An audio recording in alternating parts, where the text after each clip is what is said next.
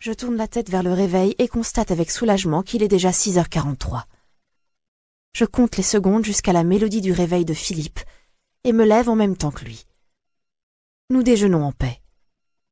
Le rituel de ce matin a quelque chose de bon.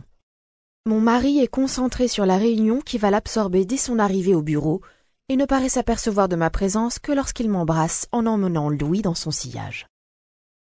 À neuf heures, la maison est rangée, je suis douchée et habillée. J'ai enfilé une robe crème, droite, que mon ventre tend. J'hésite entre consulter Internet pour trouver une signification aux couleurs, me lancer dans une séance de shopping virtuel ou me changer. Ou déambuler en fouinant dans tous les recoins de cette maison. Mon rendez-vous chez ma psy n'est qu'à 14 heures.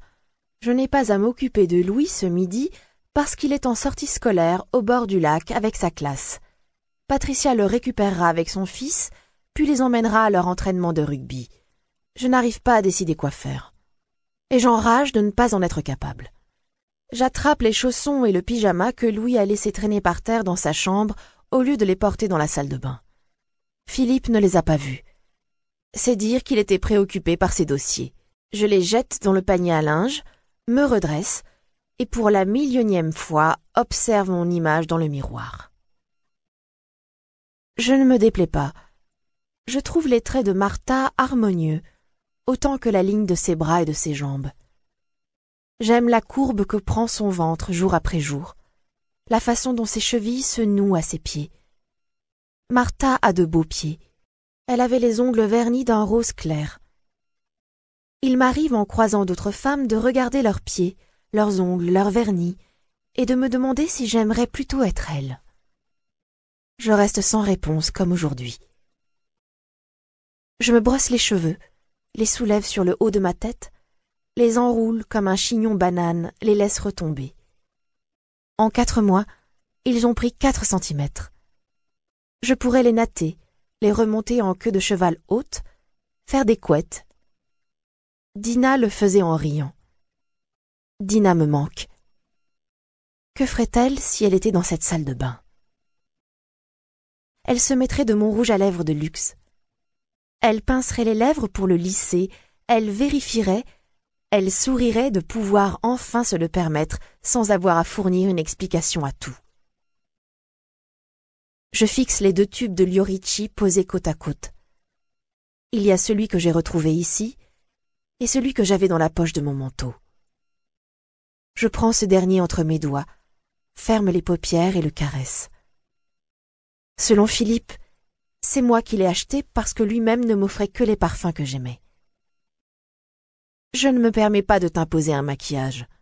Il n'a pu me dire si j'avais l'habitude de mettre mon rouge à lèvres dans mes poches plutôt que dans la trousse que je laissais dans mon sac. Je ne les inspectais pas, Martha. Je ne te surveillais pas. Maintenant, j'ai le sentiment qu'il m'étudie même si je comprends son inquiétude. Si j'avais disparu, que ferais-tu, Martha? Comme lui, j'aurais probablement tout épluché, oui, absolument tout. Comme lui, j'aurais peur qu'il se perde à nouveau, que ce noir déborde sur notre présent. Mais je ne sais pas si je voudrais retrouver la vie que nous avions ou bien recommencer une nouvelle. Le tube danse entre mes doigts. Étais-je si attentive à mes lèvres?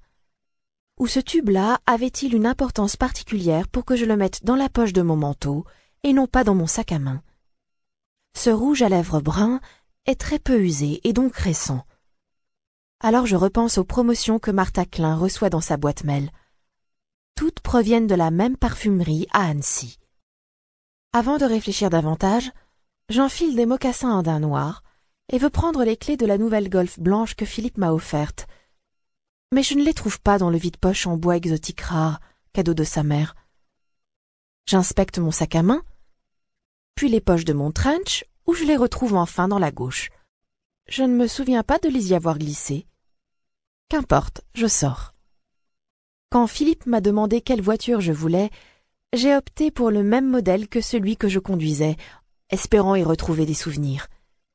Cependant, à ce jour, ni le bruit du moteur ni la souplesse de la boîte de vitesse n'ont percuté quoi que ce soit. Mais je sais conduire en respectant le code de la route, comme je sais coudre sans me piquer faire du vélo sans